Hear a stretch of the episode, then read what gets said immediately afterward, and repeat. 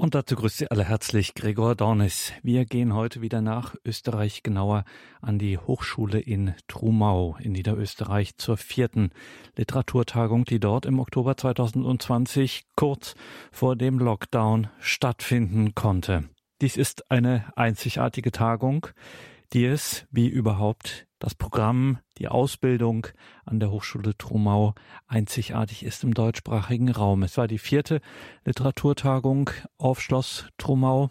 Und wie die drei vorangegangenen ging es auch hier wieder um eine biblische Urgeschichte aus der Genesis, nämlich die Geschichte von der Sintflut.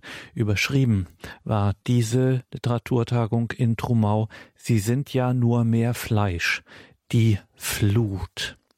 Was sagt der biblische Mythos von der Sintflut dem Menschen über sich selbst? Darüber haben aus den unterschiedlichsten Disziplinen Referentinnen und Referenten bei der vierten Literaturtagung an der Hochschule Trumau nachgedacht. So auch der Philosoph, der Metaphysiker, Zisterzienser Pater Dominikus Trojan eine Institution bei diesen internationalen Literaturtagungen, die philosophische Einordnung des biblischen Berichts von der Sintflut. Die Sintflut das Zeichen des Widerspruchs. Hören Sie diesen ebenso anspruchsvollen wie originellen und inspirierenden Vortrag von Pater Dominikus Trojan, Zisterzienser des Stiftes Heiligen Kreuz, die Sinnflut, das Zeichen des Widerspruchs. Neben der am Anfang der Bibel sich befindlichen Erzählung von der Schöpfung der Welt und dem Brudermord Kains an Abel und der Verwirrung der Sprachen anlässlich der Errichtung des Towers von Babel. Unter diesen Geschichten ist dann die vierte, nämlich die Sinnflut, ohne Zweifel eines der auch dem in der Schrift nicht kundigen Menschen am meisten bekannt ist. Das hängt nicht nur damit zusammen, dass das ganze Szenario hinreichend abenteuerlich ist, um die Fantasie zu beschäftigen. Es hängt auch damit zusammen, dass der darin enthaltene Inhalt offensichtlich den Menschen in dessen Existenz so sehr zu betreffen scheint, dass über den biblischen Bericht von der Sinnflut hinaus inzwischen allerlei andere, zum Teil ältere Berichte bekannt sind, die man dann noch um ein lateinisches Epos ergänzen muss, also außerhalb der mittlerweile ja sich großer Kenntnis erfreuenden assyrischen. Und so den, der Verdacht genährt wird, dass in diesem berühmten Bericht etwas geredet wird, was jeder Mensch irgendwie schon in der Antike erlebt hat und deswegen vielleicht auch bleibend im Archiv der Erfahrung seines Daseins behält. Das sich gegenüber befinden dem Chaos, das immer mehr wachsend mächtig wird über ihn, dass er die Gewahrung hat, in einer Welt zu leben, deren Bestand nicht gesichert ist, die ihm vielleicht selbst moralisch aufgetragen, also zur Qualifizierung vorgelegt und angesichts seines eigenen Versagens der sittlichen Pflicht gegenüber von ihm, dem Menschen, zugrunde gerichtet wird, der in Aussicht gestellten Hoffnung, unter bestimmten Bedingungen die drohende Katastrophe überleben zu können, und dann vielleicht noch das zaghafte Tasten nach einer Welt nach dem Untergang. Alle diese sich im Sintflutbericht miteinander verschränkenden Themen sind also zu bedenken, wenn man den Text der Heiligen Schrift aufschlägt. Ich nehme an, dass der hochverehrte Professor Dollner Sie bereits in die redaktionsgeschichtlichen Schwierigkeiten eingeführt hat, die sich mit diesem, dieser Passage zwischen dem sechsten und neunten Kapitel des Buches Genesis verbinden. Und eben auch mit den multikulturalen Problemen, denn es war durchaus in der zweiten Hälfte des 19. Jahrhunderts bis hinein in die Zeit unmittelbar vor Ausbruch des Ersten Weltkrieges eine nicht unerhebliche Erschütterung, die durch die Tatsache hervorgerufen wurde der christlichen Welt, dass man nun plötzlich Zeugnisse fand oder gefunden hatte oder lesen konnte, die genau das, was in der Bibel stand, aber eindeutig mit älterem Datum versehen, ebenso oder in Varianten zu berichten hatten. Ich werde das kurz noch erwähnen. Also die Sintflut, das darf Sie nicht erschrecken, ist eben etwas, das nicht nur in der Heiligen Schrift, sondern auch darüber hinaus ein literarisches Thema ist und es gibt sehr mächtige und verstörende Parallelen zwischen diesen Berichten. In meinem Vortrag gehe ich gleichwohl davon aus, dass eben die Verunsicherung der Wirklichkeit der Welt gegenüber ein Bestandteil des menschlichen Lebens ist und bleibt und eben damals auch schon war. Die Frage danach, was ist das Rechte, immer auch damit zu tun hat, ob man durch sein persönliches Handeln die Welt, in der man lebt und die man, in die man gesetzt ist, nicht eher zerstört als kultivierend aufbaut. Und überhaupt die Frage nach der Qualität der Zeit, ob sie in ihrem Verlauf nicht dann doch zu einem Gericht führt, das keiner von uns irgendwie überstehen kann. Und dann eben in der Fußnote die Frage, ob es etwas Rettendes gibt, das Unaufhaltsame, Schreckliche zu überleben. Das, so behaupte ich zunächst, gehört zur Grundwahrnehmung des Menschen so er anfängt, über sich im Angesicht der Welt nachzusinnen. Es geht nicht nur um einen literarischen Bericht, sondern dieser Bericht ist in dem Sinne gültig, als darin von etwas gesprochen wird, was bis zu jedem von Ihnen oder um es noch konkreter zu sagen, bis zu Ihren Fußspitzen reicht, also da, wo der Schnürschuh beginnt. Etwas, mit dem Sie alle zu tun haben. Die Unsicherheit, ob die Welt, in der sie sich schlafen gelegt haben, am nächsten Morgen, wenn sie aufwachen, noch da ist. Weshalb man ja bekanntlich den Moment hinauszögert, an dem man die Augen öffnet und des Weiteren die Wahrnehmung, ob nicht vielleicht am Ende doch Angst um den Bestand des eigenen wie familiären Lebens die Haupttriebkraft unserer Wirklichkeit ist. Klassisch gesehen wird die Geschichte, in der sich dies alles ereignet und für deren verschiedene Phasen es gelten soll, nach dem heiligen Augustinus, also seinem Traktat De Civitate Dei, der ein ganz konkretes historisches Anlassgeschehen hatte. Das ist eines der berühmtesten Bücher der westlichen katholischen christlichen Literaturgeschichte, ausgelöst durch das Ereignis das sich zwischen dem 14., wenn ich mich richtig erinnere, und 17. August des Jahres 410 abspielte, nämlich die Plünderung Roms durch die Goten. Ein Ereignis, das den heiligen Augustinus so sehr erschütterte wie die ganze antike Welt, dass er begann grundsätzlich über die Kondition nachzudenken, unter der das Reich Gottes in dieser Welt vorangeht und existiert und überlebt. Das ist im Großen und Ganzen das Thema dieses doch sehr umfangreichen Traktates vom Staate Gottes. Ergänzen müsste man et de civitate mundana über die weltliche Welt, also den Staat dieser Welt. Beide stehen nicht in einem dialektischen Verhältnis von Licht und Finsternis, sondern sind beide Gegebenheiten der geschichtlichen Realität.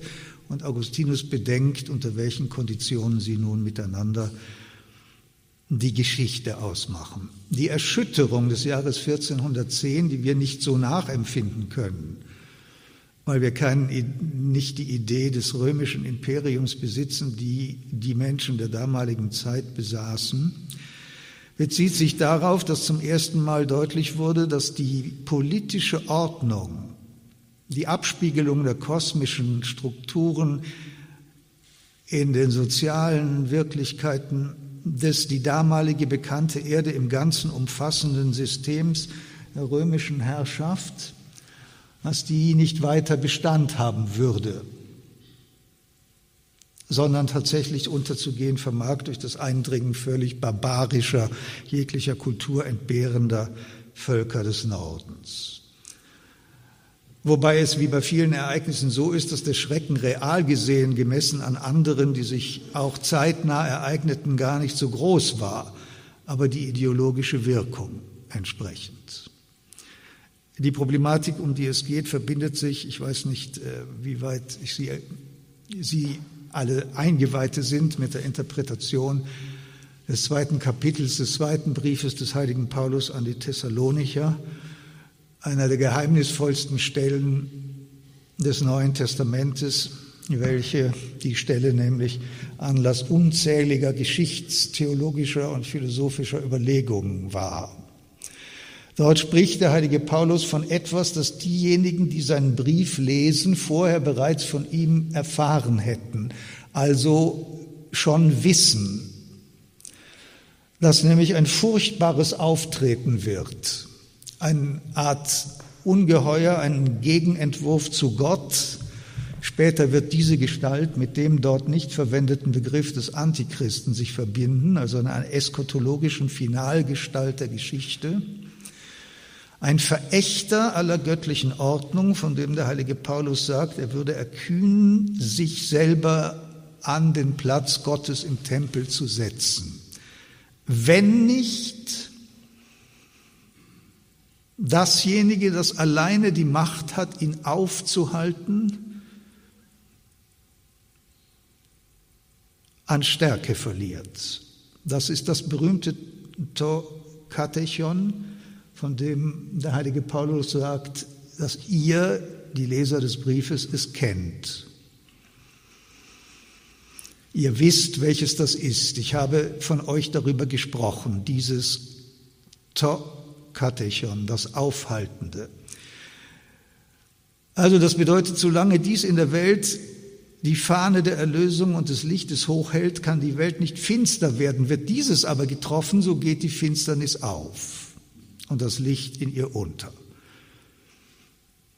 Man neigte, trotzdem wir wissen, dass phasenweise die Christen von den römischen Kaisern immer wieder in Verfolgung geschickt wurden, man in den ersten Jahrhunderten der Kirche den Kaiser von Rom und damit verbunden das Imperium, die staatliche Ordnung für dieses Katechon gehalten hat. Wenn man das weiß, versteht man, welche Erschütterung im Jahr 410 den heiligen Augustinus erfasste und damit der Anlass war, eines der berühmtesten Bücher der christlichen Literaturgeschichte zu schreiben. Das Buch über den Staat Gottes und die Ordnung der Welt. Man kann weiter darüber spekulieren, was nun das Torkatechon sei nachdem das römische Imperium untergegangen ist. Es gibt eine ganze Menge Theorien dazu, glaubhafte, unglaubhafte. Aber der heilige Paulus bereits drückt sich geheimnisvoll aus und wahrscheinlich werden wir es erst nach Gottes Gericht wissen und dann hat es keine Brisanz mehr. Weil wenn wir auf der anderen Seite des Gerichtes stehen, das voraussetzt, dass wir alles bereits hinter uns haben. Das androhende und anbrechende Gericht ist nicht das Problem. Denn immerhin mag man sich trösten mit der Botschaft des heiligen Paulus, wir seien zwar alle Sünder, doch sei unsere Sünde in Christi Tod und durch sein Blut vergeben. Wenn man die Taufe empfängt, an Christus glaubt und in der Kirche lebt. Geht trotz aller angedrohten Schrecken die Sache gut aus. Der Christ ist überzeugt davon, dass alles ein gutes Ende findet. Alles für ihn, für die Welt nicht unbedingt. Nun aber wird der Mensch diese Angst nicht los, am Anfang der finalen Epoche zu stehen. Der heilige Augustinus, und aus diesem Grunde hatte ich überhaupt sein Buch aufgeschlagen, teilt die Geschichte in sechs Weltzeitalter ein. Äonen. Wenn Sie zu Weihnachten in einer liturgisch ambitionierten Pfarre die Messe besuchen, dann werden Sie sich da vielleicht daran erinnern, dass Ihnen aus dem römischen Matriologium die Geburt Christi verkündet wird mit einer genauen Zeitangabe. Das beinhaltet ganz nach antiken Brauch die Olympiade, also die vier Jahre zwischen zwei Olympischen Spielen, die genau benannt wird, das Regierungsjahr des römischen Kaisers selbstverständlich, aber auch der Anfang des sechsten Zeitalters der Welt.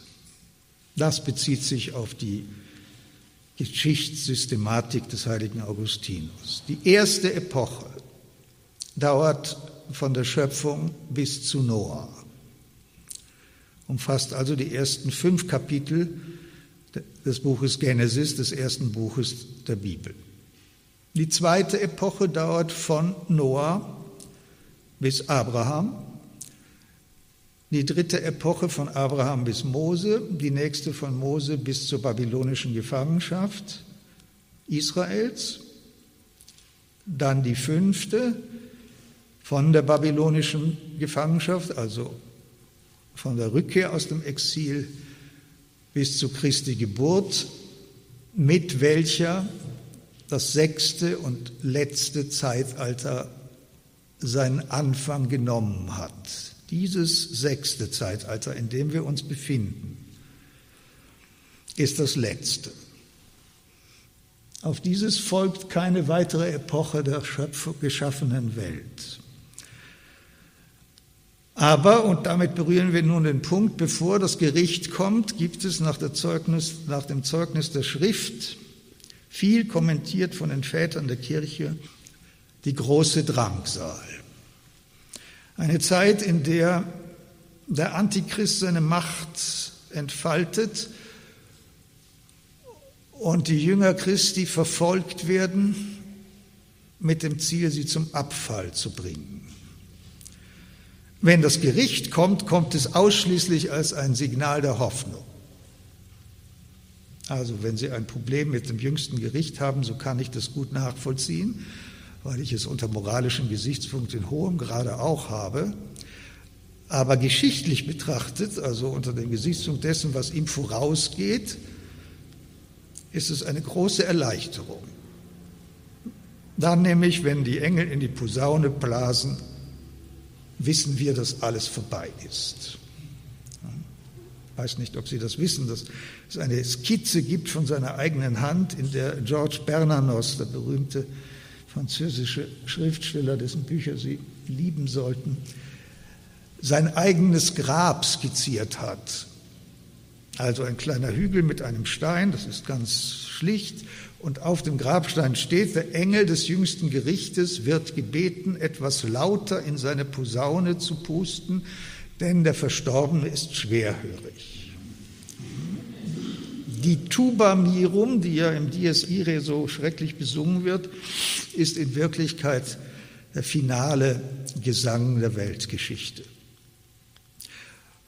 Und wenn Sie in der privilegierten Lage sind, Ihr Leben nicht bedauerlich zu finden oder mühsam und dessen Last verängstigt wahrzunehmen und nur in der Gnade Gottes überhaupt Zukunft zu erkennen, wenn sie nicht in der privilegierten Lage sind, so zu leben, dass ihnen jeder Tag, der ihnen geschenkt wird, als eine Gratifikation vorkommt und eine Bestätigung der Wundersamkeit ihrer eigenen Existenz, sollten sie also zu den ganz normalen Menschen gehören. So werden sie das jüngste Gericht begrüßen. Ich darf noch dazu sagen, dass selbst über der Hölle bei Dante also über dem Eingang, dem Höllentor, nicht nur steht, wer hier eintritt, soll alle Hoffnung aufgeben, sondern es steht auch, ich bin die Tochter der Liebe Gottes. Also die, ich will das nicht ausdeuten, weil ich es auch vielleicht noch nicht kann, vielleicht kann ich es irgendwann einmal später, aber auch die Hölle, also die, der schlimmste Fall des Gerichtes hat etwas mit dem Ausdruck der göttlichen Liebe zu tun. Und eine andere Hoffnung als in den Schoß dieser Liebe zu fallen, kann es ohnehin nicht geben. Also wenn ich vom jüngsten Gericht spreche, tue ich dies unter äußerst positiven Vorzeichen. Ich erhoffe, dass es bald kommt. Natürlich, äh, auch davon reden die eskatologischen Entwürfe immer, es würde den Gläubigen noch eine ganz kurze Zeit gewährt, sich ganz schnell zu bekehren. Das ist die, sind die Spätberufenen. Nicht? Dass also alles am Ende gut ausgehen möge, ist die Hoffnung nicht des Christen und nicht nur eben Thema der Hoffnung, sondern in ihr besteht oder in diesem, dieser Aussicht besteht die ganze christliche Hoffnung überhaupt. Und doch lebt der Mensch in Bedingnissen, die es ihm scheinen lassen, als sei a die Welt weniger sicher, als sie zu sein scheint, und b als würde gerade er berufen sein, am Anfang der letzten Drangsal zu leben, sozusagen zu deren Zeuge zu werden. Dafür gibt es in der Geschichte vielfache Beispiele, wann immer die Christenheit überzeugt war, jetzt wird es beginnen. Ich habe in meinem Leben einmal aus Notwendigkeit ein Buch schreiben müssen über den Antichristen, das ich gar nicht wollte, aber wozu man mich gezwungen hat. Und im Zusammenhang der Beschäftigung mit diesem Thema, das, wie ich zugebe, mir vorher eher etwas fremd war, habe ich eine sehr schöne Stelle gefunden in den Briefen des heiligen Bernhard von Clairvaux, der ja, wie Sie wissen, ein, einer der bekanntesten Mitglieder meines Ordens war im 12. Jahrhundert. Er schreibt in einem Brief, er hätte gerade mit dem heiligen Norbert von Xanten gesprochen. Der war da noch nicht der heilige Norbert. Aus dem wurde aber dann der heilige Norbert.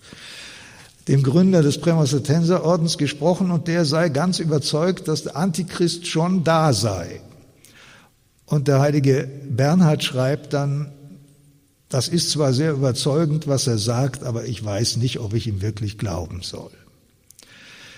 Die ganze Geschichte der Kirche ist voll von Ereignissen, die derart düster waren, dass diejenigen, die über die Terminologie verfügten, nichts daran hinderte, der festen Auffassung zu sein, der Antichrist habe nun seinen Fuß auf die Erde endgültig gesetzt.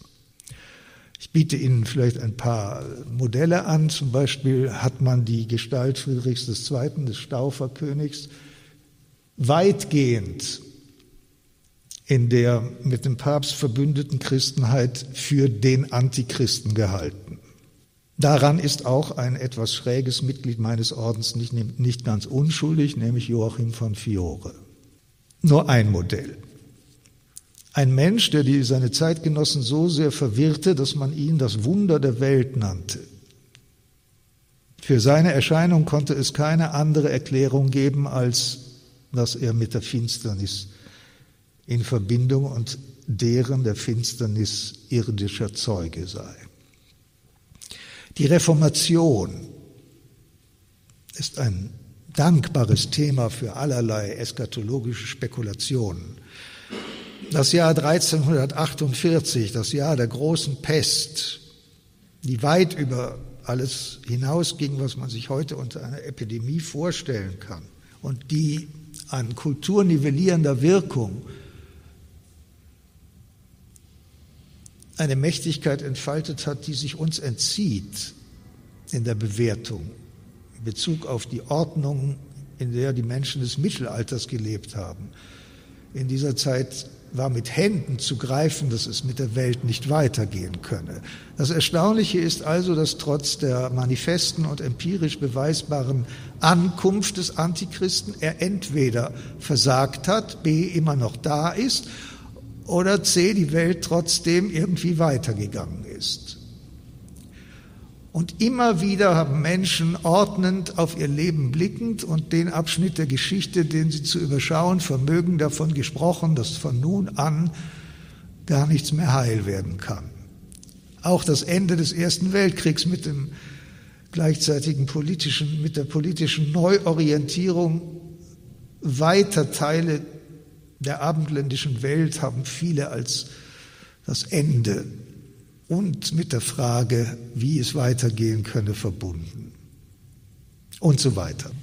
Ich will gar nichts anderes sagen, als dass die Frage nach dem Gericht und nach der Drangsal, die diesem, dem Gericht vorausgeht, betrieben von der dunklen Seite der Wirklichkeit, niemals verstummt ist und irgendwie zum Status des Menschen zu gehören scheint. Ich trage Ihnen nun eine Theorie vor, die Sie teilen können oder nicht, für die ich aber werbe und an der ich die Stelle sehe, in der sich diese Problematik in die Frage der Literatur eingliedert. Beim Verständnis also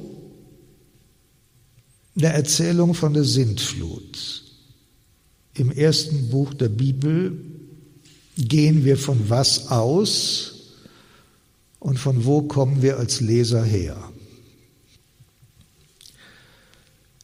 Wir gehen aus von der Erfahrung, dass der Mensch sich in einem Gegensatz befindet zu der ihn umgebenden Welt, die ihrerseits vom Menschen her als bedrohend und bedrohlich empfunden wird. Alles Tun des Menschen in der Geschichte, also das, was wir Kultur nennen, läuft insofern darauf hinaus, durch Witz und Geschick. Witz und Geschick wachsen im Laufe der Zeit, das ist ein Produkt der Erfahrung. Durch Witz und Geschick das Chaos zu bannen, dem der Mensch sich gegenüber befindet.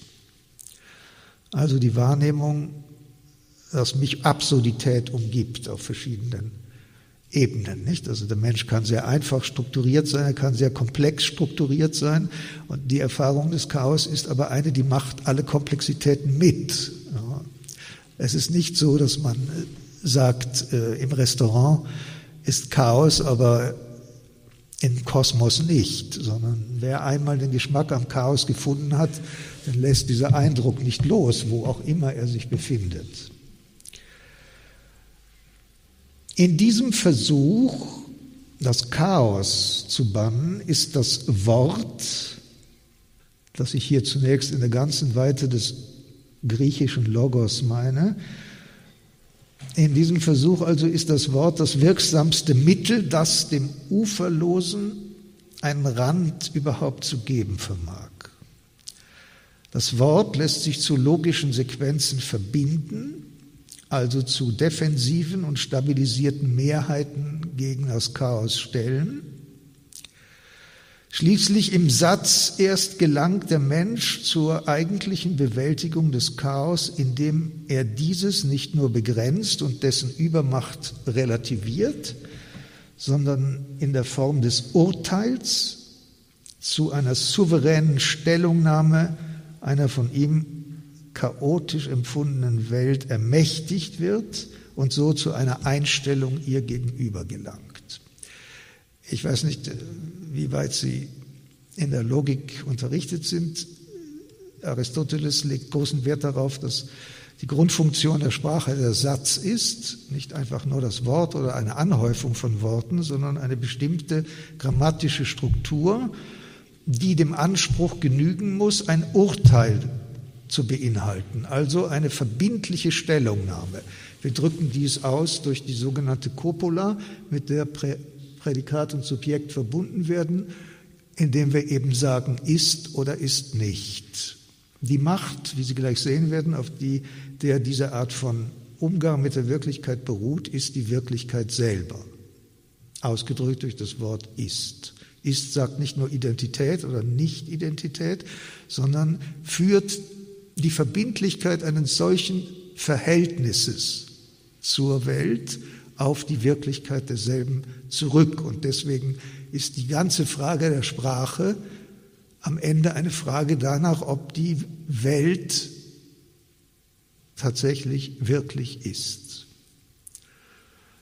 Nehmen Sie das einfach mal so an. Ja, das ist, ja, das ist alles nicht selbstverständlich. Ja. Es gibt einen berühmten französischen Philosophen, der sagt, wenn Sie die Augen aufmachen, fängt schon alles an, Sie zu belügen. Ich will den Namen nicht nennen, aber es sind alle möglichen Eindrücke von der Welt möglich. Die Sprache in deren prädikativem Vollzug, also als Aussage und Urteil. Verstehen Sie, ein Urteil heißt, dass ich eine Souveränität habe. Ja? Die Sprache in ihrem prädikativen Vollzug ermächtigt den Menschen der chaotisch wahrgenommenen Welt gegenüber, und dies ist nun enorm wichtig im Sinne der Freiheit. Denn es ist alleine die Wirklichkeit, die uns frei lässt und frei macht. Dem Chaos gegenüber verhält sich der Mensch im psychologischen Zustand der Angst. Angst aber ist sozusagen das Gegenteil von Freiheit. Wenn Sie Angst haben, hört die Freiheit auf. Also die Situation der Freiheit ist immer an die Voraussetzung der Angstlosigkeit gebunden. Angst ist aber nicht nur das Abwesensein von Zwang, sondern, wie Sie gleich sehen werden, ist die Freiheit das Produkt der Erkenntnis von Wirklichkeit. Die Sprache also in ihrem urteilenden Vollzug ermächtigt den Menschen zu seiner größten Begabung, nämlich der Freiheit. Also das sich überhaupt verhalten können als ein personales Wesen. Freiheit bedeutet, über die Welt als Welt sprechen zu können. Das heißt, vor ihr keine Angst mehr zu haben. Also Frau Dr. Wiesmüller will ja nicht, dass ich Anekdoten erzähle, aber also ich komme aus einem Kloster und in einem Kloster ist man gezwungen, über längere Zeit mit einer unbestimmten Menge von Menschen zusammenzuleben ohne Ausgang. Das ist, nennen wir Klausur. Das Problem ist, dass diese, es kommen immer neue Leute dazu. Und natürlich, wenn neue Leute dazukommen, fragt man sich, kann ich mit denen auch leben? Und manche machen einem Angst oder beängstigen einen und die Angst wird im Allgemeinen, und das ist eine reine Erfahrungstatsache, dadurch gebannt, dass man mit ihnen spricht. Also sie wird dann manchmal auch verstärkt, aber das ist dann auch eine Bannung. Man weiß zumindest, woran man ist. Erst durch die logische Erweiterung und die Verknüpfung erfahrungsgegebener und daher immer singulärer Sentenzen, also Urteile, entsteht durch Verstehen im Ganzen eine weitere Stufe der Distanz und zugleich der Zuordnung von Welt und Mensch. Diese vollzieht sich nicht darin, dass der Mensch sich in Bezug auf sein physisches Schicksal weiterentwickelt. Das tut er auf der Ebene der Technik. Ja, also das Know-how. Ich kann umgehen mit der Welt. Ich äh, weiß, wie man sie handelt. Das ist etwas ganz anderes sondern der Mensch verhält sich also über das einzelne Urteil hinaus in einem ganzheitlichen Verstehen zur Welt, um mit ihr in Freiheit umzugehen, das heißt ohne Angst. Dieser Vorgang vollzieht sich also nun nicht in der Weiterentwicklung physischer Fähigkeiten, das wird auch bei Aristoteles streng getrennt, sondern in der Metamorphose der den Menschen umgebenden Welt zum Objekt seines des Menschen Erkennens, also zur greif- und begreifbaren Erscheinung im Horizont der menschlichen Wahrnehmung. Die Welt wird in dem Maße vom Menschen erkannt, als sie zu einer menschlichen Welt umgeformt werden kann, sich also von sich her dem verstehenden Erkennen des Menschen öffnet und dessen des menschlichen Denkens gemäßen Regeln gemäß organisieren lässt. Wenn also die Kirche, wie wir es zu Beginn dieses Vortrages getan haben, darum betet, der Geist möge das Angesicht der Erde erneuern, also das Angesicht der Erde wesensgemäß wiederherstellen, dann beten wir im Prinzip darum, dass wir die Welt der Wahrheit gemäß erkennen können und durch diese Erkenntnis zur Freiheit gelangen. Beidem, der, das wird Sie jetzt verwundern, dem Erkennen und der Freiheit steht die Sünde entgegen. Also wenn Sie auch hier sonst nichts mitnehmen, nehmen Sie den Satz mit, dass Sünde immer ein Versagen des Erkennens ist. Ja, Sünde hat eine intellektuelle Seite. Nicht nur, dass es, es gibt nicht nur Sünden des Intellektes, sondern jede Sünde, wie auch immer sie beschaffen sein mag, beruht auf einem falschen Urteil. Und deswegen weil dieses Urteil vor der Wirklichkeit versagt, kann eine Sünde auch nicht zur Freiheit führen. Das ist eine Aussage, die sich im weitesten Sinn vor dem Horizont ergibt des 15. Verses des 15. Kapitels des Johannesevangeliums. Der Knecht weiß nicht, was sein Herr tut. Euch aber habe ich nicht Knechte, sondern Freunde genannt. Das heißt, Erkennen ist immer ein Mitwissen mit Gott. Es ist also eine Mitteilung, die zugleich eine Würde bedeutet. Erkennen ist nicht ein Erkennen, das uns die Schöpfung durchschauen lässt, sondern es führt insofern zur Freiheit, als wir die Schöpfung und Welt in deren der Schöpfung und Weltgrund berühren. Doch nimmt nun das Chaos nicht von selbst für den Menschen die Gestalt der Welt an. Ebenso wenig wie die Welt von sich aus dem Menschen in der Form derselben, nämlich als Welt begegnet, denn sonst hätte der Mensch vor ihr niemals Angst gehabt. Dass wir die Welt als Welt erfassen, also als möglichen Gegenstand unseres Erkennens in deren Summe, setzt bereits eine Erkenntnis voraus. Ich habe Frau Dr. Wiesmüller war einmal ganz aufgeregt und sagte, da gibt es jetzt ein Buch eines Philosophen, der sagt, es gäbe die Welt nicht. Und das ist, ich habe das Buch dann gelesen. Ja, das, äh, das, wenn ein Philosoph in einer Talkshow im Fernsehen auftritt, dann wissen Sie, dass er keiner wirklicher ist. Ja. Aber der Gedanke natürlich ist äh, zunächst, äh, das hat wohl der Verlag so draufgeschrieben, äh, damit man das Buch kauft. Nicht? Wenn einer einen sagt, also jetzt nach allen Geheimnissen und Tabus, die gebrochen und enthüllt, die Geheimnisse nämlich sind, entschleiern wir jetzt auch noch die Welt, dass es sie gar nicht gibt. Natürlich ist Welt bereits ein Erkenntnisergebnis. Zugleich aber, wie Sie gleich sehen werden, setzt jeder Akt des Verstehens die Welt voraus.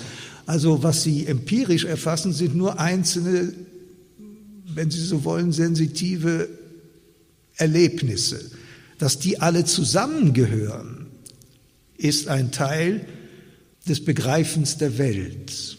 Sie könnten auch die Dinge alle so sehr in ihre Einzelteile zerlegt wahrnehmen, dass ihnen der Zusammenhang verborgen bleibt. Dieser Zusammenhang ist die mit dem Denken wesentlich verbundene Vorstellung dass alles, was sie sehen, zur Welt gehört. Also sie erkennen das Einzelne immer im Ganzen. Es sei denn, sie bemühen sich darum, das Ganze vorsätzlich wegzulassen. Der Mensch kommt mit der Welt erst dann zurecht, wenn er und soweit als er sie, nämlich die Welt zuvor als dieselbige erkannt hat und überhaupt von deren Grund her berechtigt ist, sie zu erkennen. Also nur unter der Voraussetzung, dass die Welt sich zu erkennen gibt, weil das Erkanntwerden durch den Menschen zu ihrem Seinsbefund gehört. Es könnte ja auch sein, dass die Welt ein sich verbergendes und ständig sich entziehendes Geheimnis wäre. Zu dieser Meinung neigte Herr Heidegger in Abhängigkeit von einer berühmten Aussage des vorsokratischen Philosophen Heraklit dass nämlich die Natur sich beständig entzöge und verschleiere und dass also der Akt des Erkennens der Natur der Dinge zuwider sei, ein revolutionärer Vorgriff in etwas, auf das der Mensch daran teilzuhaben gar kein Recht besäße. Eine Folterung der Welt, was später bei Galilei eine große Rolle spielen wird. Wie Sie vielleicht wissen, hat Galilei ist so ein, das ist ein Naturforscher, später, viel, viel später, der die naturwissenschaftliche neue Methode, die er selber dann wesentlich zu erfol fragwürdigen Erfolgen führte, mit den Methoden der Inquisition verglich. Man müsse die Natur aufs Streckbett werfen, man müsse sie foltern, damit sie ihr Geheimnis freigibt. Das setzt voraus, dass sie an sich von sich her das nicht tut. Dass wir von verborgenen Absurditäten umgeben sind, in die wir erhellend und in der Attitüde der Aufklärung das Licht unserer Vernunft als ein Fremdes einstellen und dann sehen, was sich zeigt. Die hier vertretene Auffassung hingegen geht davon aus, dass von Anfang an alle Wirklichkeit eine logische Struktur hat. Nur deswegen kann sie auch im Wort bewältigt werden, weil das Wort dem Dasein der Dinge nicht fremd ist, sondern dasselbe, nämlich dieses Dasein, ausdrückt und, wie die mittelalterlichen Philosophen sagten, spiegeln kann. Eine gewisse Verwandtschaft ist dabei vorausgesetzt. Wenn Sie fromm sind, dann weise ich Sie darauf hin, dass im Prolog, also im Vorwort des Johannesevangeliums steht, dass es nichts gibt von dem, was geworden ist, das sich außerhalb des Wortes befindet. Insofern sprechen wir dann auch von der Wörtlichkeit der Wirklichkeit. Also die Erkenntnis des Menschen beginnt in den Dingen. Die Dinge sind nicht absurd, sondern in ihnen liegt bereits die Offenheit für den menschlichen, die menschliche Vernunft und ihre Erkenntnisfähigkeit. Damit jedoch nun ist die Übermacht des uns also den Menschen umgebenden Chaos gebrochen, dass die Welt nämlich das überhaupt mit sich geschehen lässt, dass sie im Erkennen des Menschen zur Welt wird, weil sie immer schon in einem anderen Verstand Welt war.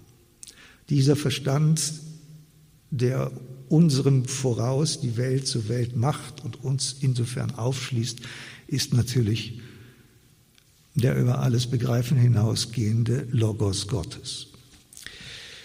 Wie nun aber gelangt der Mensch überhaupt zur Welt als der Summe seiner möglichen Erfahrungen von Freiheit?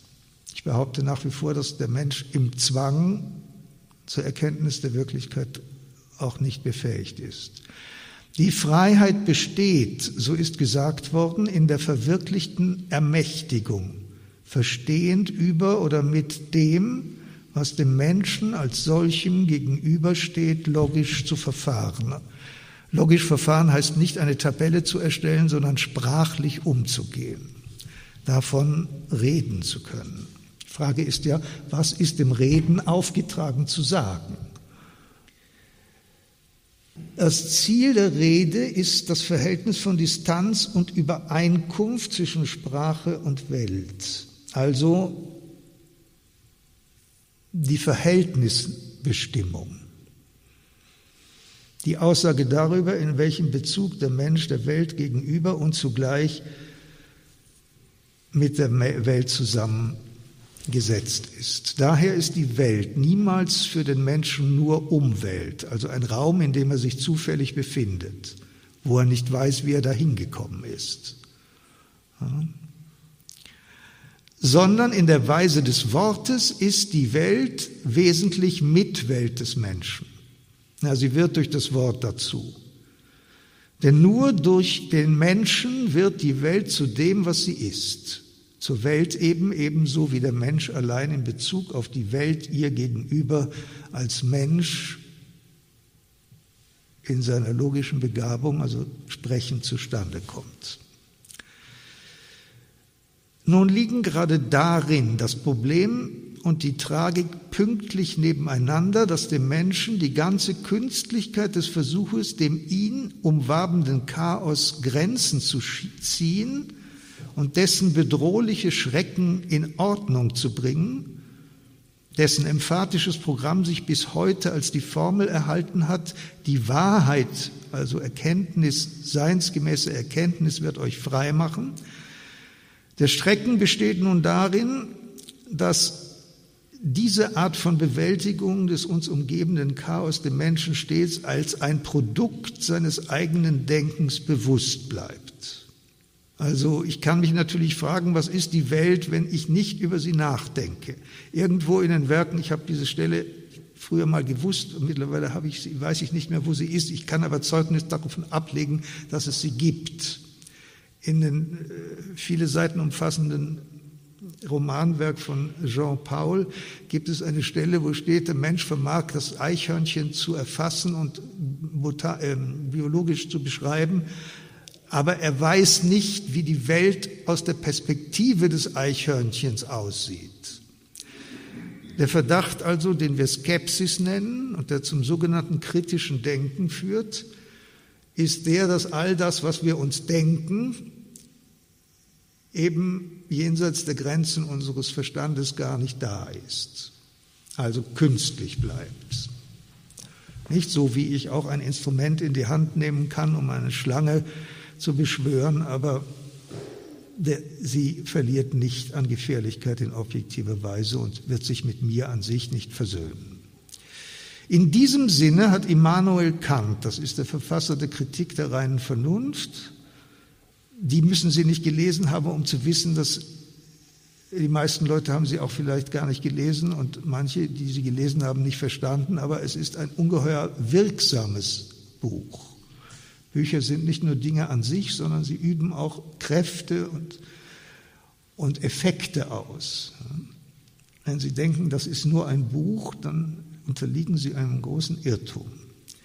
Immanuel Kant also hat in diesem Zusammenhang von dem wahren Abgrund für die menschliche Vernunft gesprochen. Abgrund heißt also, ich sehe nicht einmal, wo der Grund ist. Abgrund ist grundlos schrecklich. Wenn ich da reinfalle, hört das Fallen nicht auf. Das reine Schweben über dem Abgrund ist man, es gibt einen Ort in Süd, äh, Südspanien, der heißt Ronda. Da haben die Römer über einen, einen, unendlichen Abgrund eine Brücke gebaut, was ein architektonisches Wunder ist irgendwie. Sehr eindrucksvoll, aber selbst das ist noch kein richtiger Abgrund. Kant spricht von dem wahren Abgrund für die menschliche Vernunft, eben weil die letzte und äußerste Bedingung jeder Möglichkeit des vernunftgemäßen Erkennens niemals mehr zu sein vermag als eine zum Verstehen notwendige Illusion, auf deren Notwendigkeit, also nicht Nichtsein, die Vernunft zu den eigenen Zwecken ebenso zu bestehen gezwungen ist, als sie stets das Vermögen beibehält, dieselbe ohne die mindeste Hindernis, wie Kant wörtlich sagt, wieder verschwinden zu lassen.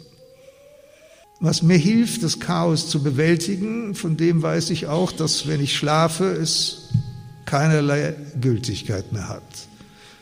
Ich kann es an und ausknipsen wie eine Lampe.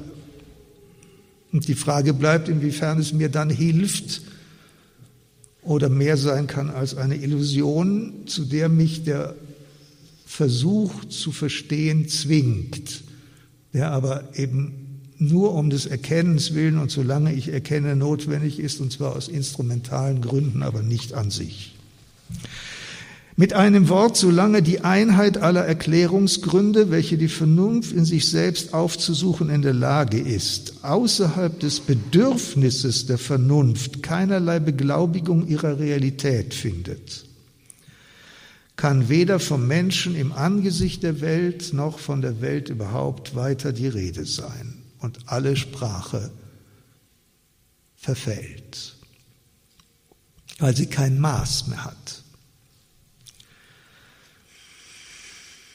Wovon sonst aber könnte gesprochen werden, wenn vom Antlitz des Menschen im Verhältnis zur Welt und der Welt gar nichts zu sagen bliebe, deren Gestalt sich ohne den Menschen im Chaos verliert? Die Sprache nämlich fungiert als Indikation der Freiheit nur darum, weil deren Ausmaß mit dem Erkennen der Wirklichkeit zunimmt, die selbst deren Grund und Ursache bildet. So pflegte man im Mittelalter zu sagen, voces sunt signa intellectus. Die Sprache, also die Worte sind Zeichen des Verstehens, et similitudines rerum. Sie sind Spiegel der Wirklichkeit und der Dinge. Was also geschieht, wenn die Sprache nicht von der Welt spricht und von ihr her und ihr entgegen, also gegenüber, sondern der Freiheit des Menschen nur in Bezug auf diesen, den Menschen selbst Ausdruck zu geben versucht und alle Rede von nichts anderem spricht, sondern als immer nur vom jeweiligen Subjekt und dessen Befindlichkeit. Was geschieht, wenn die Freiheit den Dingen entläuft und auf ihren eigenen Bedürfnissen sitzen bleibt? Das darin vermutete Unvermögen kündigt sich paradoxerweise, hätte man ja vermuten können, gar nicht im Schweigen an, sondern durch den Überfluss der Worte, denen vor allem eines verloren gegangen ist, nämlich die Fassung. Also ich äh, führe einen verzweifelten Kampf mein ganzes Leben lang um Stille, also um die Grenze der Sprache. Das ist ganz schwierig. Denn die Signifikanz der Rede beginnt an den Rändern der Dinge, von denen sie ganz und gar abhängt und über die hinweg zu reden, das Vermögen der Rede entmachtet, das Verstehen derselben, nämlich der Dinge zu bekunden. Dabei geht es zunächst noch gar nicht um den materialen Gehalt dessen, wovon nun im Eigentlichen die Rede ist, sondern vielmehr um das, was in der Philosophie die Intentionalität der Vernunft genannt wird, die Ausrichtung, also in etwa das, was der Kompass macht, wenn man eine Peilung vornimmt. Worauf ist ihrer Natur nach die Vernunft von sich her gerichtet? Das ist die Intentionalität der Vernunft.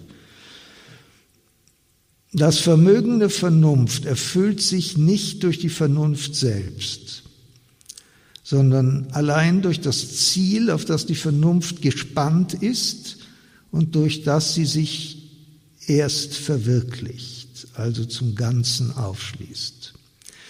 Dieses Ziel besteht in der Erkenntnis der Wirklichkeit gemäß deren Wesen, weshalb der Akt der Vernunft, also dasjenige, durch das sie sich selbst als Erfüllte besitzt, in der Wahrheit erreicht ist. Als Wahrheit wird die Wirklichkeit benannt, die im Modus der Vernunft von der Vernunft so an und aufgenommen wurde, dass beide ineinander fallen. Nur unter dieser Bedingung gilt der parmedianische Satz, Denken und Sein sind identisch. Wahrheit ist vernunftgemäße Wirklichkeit. Also Wahrheit ist nichts anderes als die Wirklichkeit in der Form der Vernunft, insofern sie in der Vernunft ist. Jedoch bleibt die Vernunft selbst ausdrücklich von der Wahrheit ausgenommen. Sich selbst ist sie nicht Ziel und Gegenstand. Ja, also das ist, äh, das ist sehr kritisch.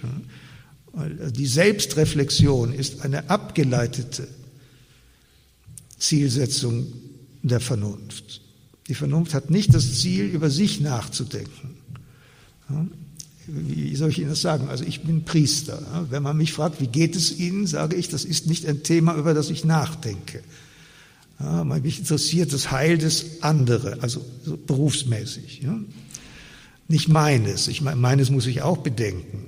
Aber irgendwie verknüpft sich mein Heil damit, dass ich mich für das Heil anderer interessiere. Im Mittelalter, also bei den großen Denkern wie Thomas von Aquin oder Sie werden gleich sehen, Aristoteles, ist es undenkbar, dass die Vernunft, die begrenzte Vernunft des Menschen, sich selbst zum Hauptthema macht. Die Vernunft ist eine Größe, die auf Begegnung, also Selbsttranszendenz ausgerichtet ist. Erst in einer zweiten Linie als sogenannte Intentio Complementaria kann nach mittelalterlicher Auffassung die Vernunft dann eine Selbstreflexion sein, weil sie, sie, die Vernunft, sich auch gar nicht als Vernunft erfährt, wenn sie nicht denkt, also wenn sie nicht einen äh, Erkenntnisgegenstand hat. Solange sie das nicht hat, ist sie sozusagen blind.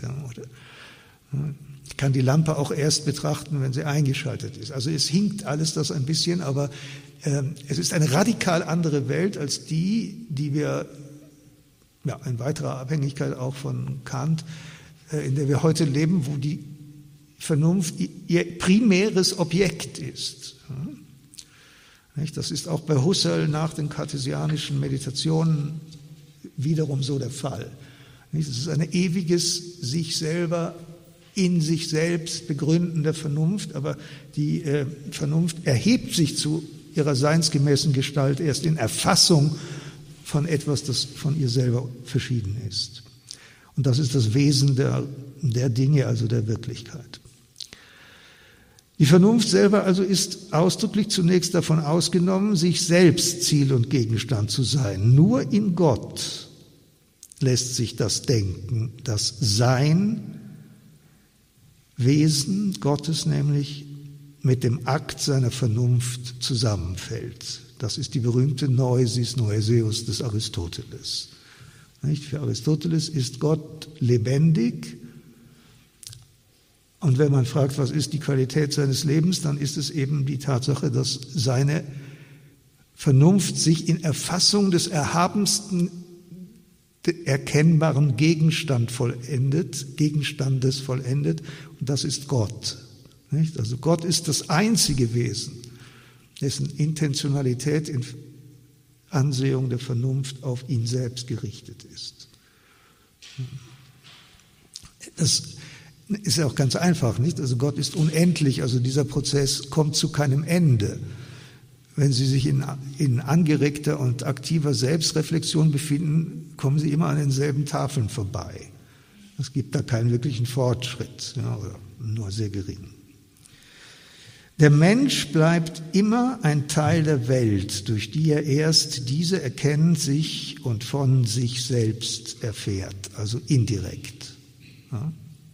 Der Mensch erfährt von sich nicht dadurch, dass er über sich nachdenkt, sondern in der Relation zu dem, was ihn als Welt umgibt. Wenn der Mensch spricht, so spricht er nicht zuerst von sich selbst, weil er sich selbst als solchen zunächst gar nicht kennt, sondern vom Wunder der Welt und deren begrenzten Gestalten. Darin erst findet er dann auch sich, nämlich als den erkennend und sprechend mit allem Verbundenen nach der göttlichen Ordnung. Der Versuch also, die Sprache des Menschen als Herold seines Verstehens und Hort dessen Freiheit aufzufassen, hat, wie man schnell einsieht, eine heikle Voraussetzung. Das ist nun der letzte Punkt, an den ich Sie gewöhnen möchte. Auch dieser Punkt widerstreitet allem, was wir heute denken. Darüber müssen Sie sich im Klaren sein.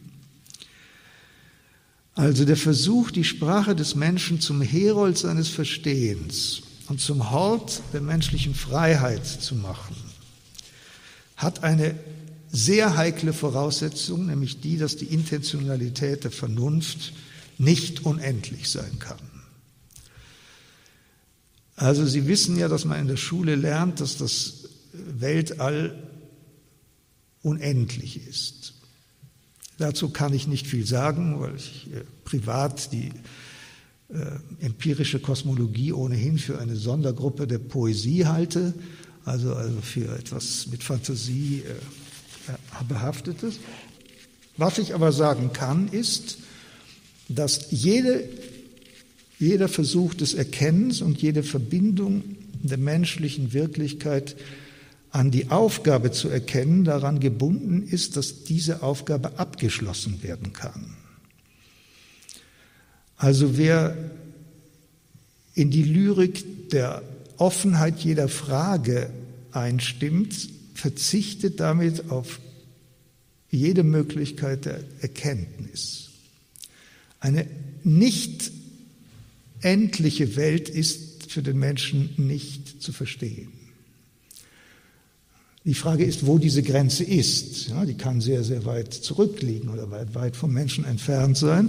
Man kann zu den Gründen immer wieder äh, neue Gründe finden, die einen zum Aufbruch ermutigen. Aber wenn das System von vornherein als ein nicht abgeschlossenes, das heißt also unendliches betrachtet wird, kommt es zu keinem sinnvollen Verstehen. Das bedingt sich. Sie können mit einem modernen Erkenntnistheoretiker darüber deswegen nicht streiten, weil er einfach so tut, als sei die mögliche Grenze oder die Grenze, die nach seiner Meinung nicht existiert, so weit entfernt, dass sie keine Rolle spielt. Aber das ist ein Trugschluss. Nicht? Also die Tatsache, dass es zum Beispiel US-Amerikaner gibt, ist für mich empirisch nicht nachprüfbar.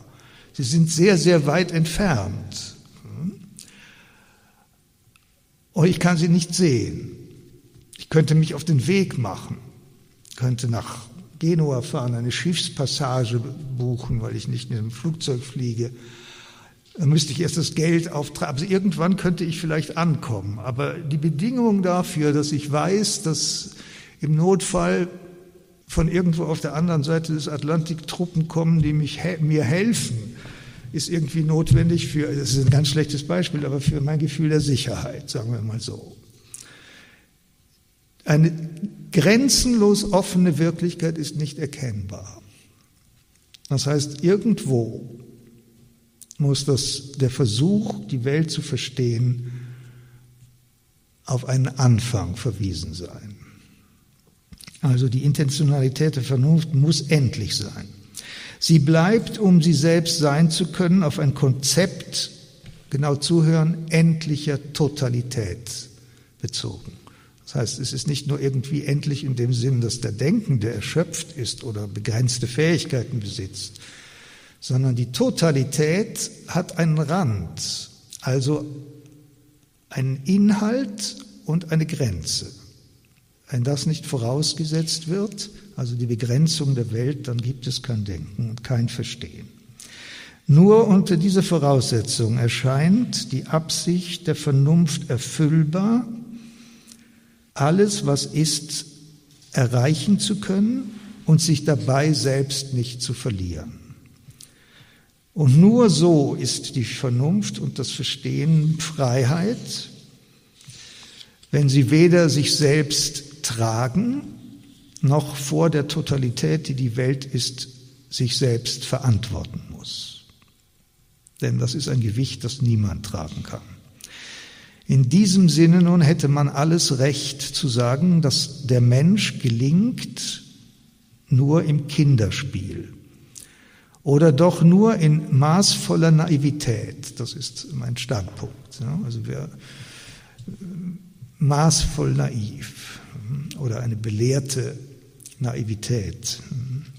Kants kritische Transzendentalphilosophie, an die heute jeder glaubt, ja, wenn er überhaupt was von Philosophie versteht, ja, das, das ist das Jahr Null sozusagen, nicht in der Philosophiegeschichte. Oder, also für einige ist das das Jahr Null, für die andere ist es natürlich die Phänomenologie des Geistes von Hegel, aber irgendwo da im 19. Jahrhundert ist das, also Ende des, des 18. Jahrhunderts ist das Jahr Null des äh, intelligenten Diskurses. Ja. Bestreite ich natürlich energisch. Also ich vertrete den Standpunkt maßvoller Naivität. Kants kritische Transzendentalphilosophie endet mit einer albtraumträchtigen Aussicht. Und nun zum Abschluss hören Sie die unvergleichliche Sprache von Immanuel Kant.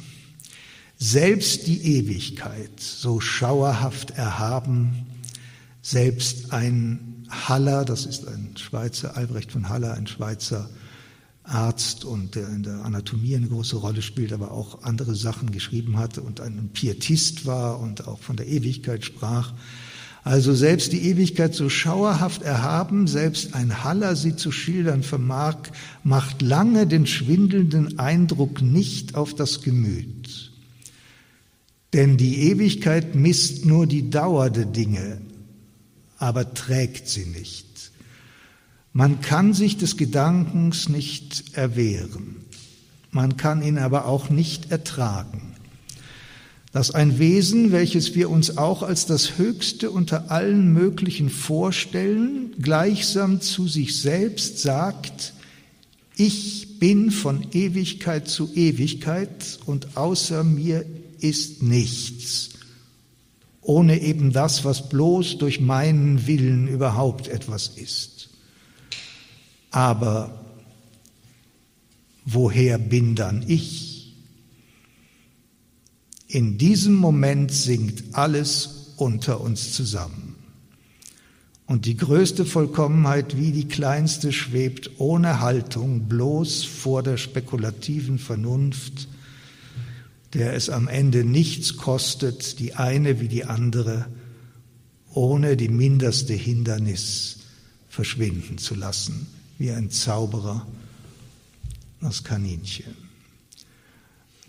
Was hier bleibt, ist äh, zusammenzufassen, also worauf ich hinaus wollte, ist nichts anderes als äh, oder etwas, das man auch mit den Worten Hamite von Doderas sagen kann, dass die Sprache die Kernfestung der Wirklichkeit ist. Wenn sie das nicht ist, ist alles Illusion. Und eine Illusion kann eben der im Zylinder verschwinden lassen, der sie zuvor herausgezaubert hat. Ich danke Ihnen für Ihre Aufmerksamkeit.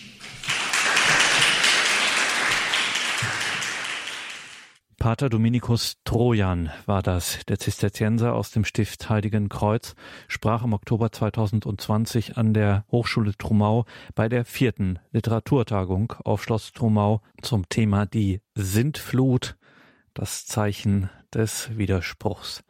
Das waren sehr intensive, sehr philosophische, sehr ungewohnte Gedankengänge, die man so in dieser Weise selten bis gar nicht hört und deswegen an dieser Stelle der besondere Hinweis auf unseren CD-Dienst, der Ihnen ganz klassisch eine CD schickt und natürlich unsere Mediathek auf horeb.org beziehungsweise in der Radio Horeb App können Sie das Ganze nachhören. Dringende Empfehlung bei derart wesentlichen Gedanken von Pater Dominikus Trojan.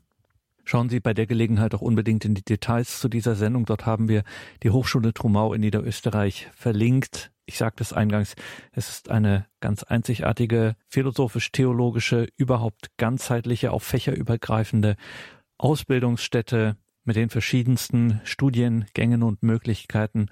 Wenn Sie sich dafür interessieren, die Hochschule in Trumau, das Internationale Theologische Institut, abgekürzt ITI, etwas ganz Besonderes. Das kann ich hier jetzt einfach so frei behaupten, weil die Zeugnisse von Studierenden an dieser Hochschule in Trumau diesbezüglich Bände sprechen. Also in den Details zu dieser Sendung auf horeb.org bzw. in der Radio Horeb App finden Sie den entsprechenden Link. Danke Ihnen allen fürs Dabeisein. Viel Freude hier im weiteren Programm. Alles Gute und Gottes reichen Segen wünscht ihr, Gregor Dornis.